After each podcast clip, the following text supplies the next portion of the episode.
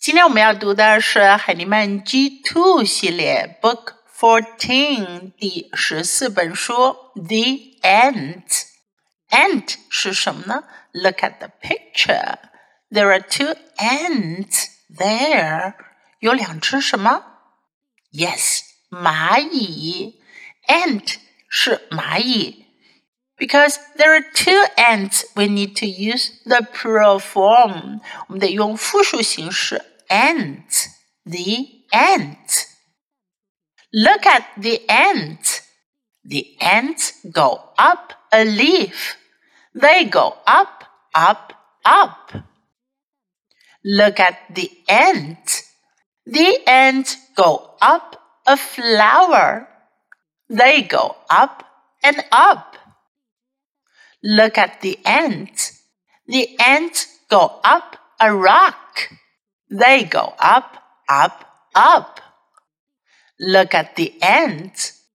The ants go up a pot. They go up and up. Look at the ants go up. They go up a chair. They go up and up. Look at the ants go up. They go up a table. Look at the ants. They go up a step. They go up and up. Look at the ants. They go up, up, up my leg. 这本书中，我们主要讲到的是蚂蚁们在往上爬。我们用什么词来表达呢？Go up something，顺着什么往上走，往上爬。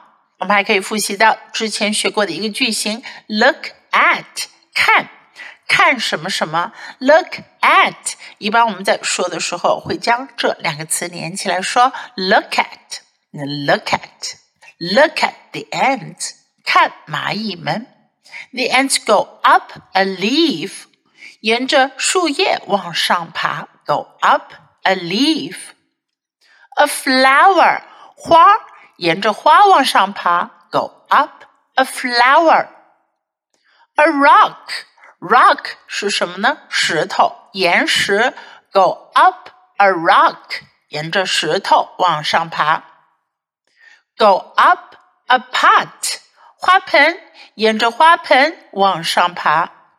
Go up a chair，chair 椅子，go up a chair。 在这里有一句话，Look at the ants go up。Look at the ants go up。看蚂蚁们向上爬。这个句型比原来的 look at something 句型呢要复杂了一些。在这里呢是 look at somebody or something do something，看着某人做某件事情。Look at the ants go up。Table 桌子，go up a table。 Step 在这里，step 是台阶的意思。Go up a step，顺着台阶往上爬。Go up a step。最后，They go up, up, up my leg。leg 是腿，up my leg 顺着我的腿往上爬。Okay, now let's read the book together, sentence by sentence. The ant. Look at the ant. The ants go up a leaf. They go up, up, up. Look at the ants. The ants go up a flower. They go up and up. Look at the ants. The ants go up a rock. They go up, up, up. Look at the ants. The ants go up a pot. They go up and up. Look at the ants go up.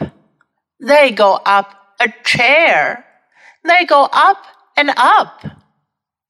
Look at the ants go up. They go up a table. Look at the ants. They go up a step. They go up and up. Look at the ants. They go up, up, up my leg. OK，今天的绘本我们就读到这里。Until next time, goodbye.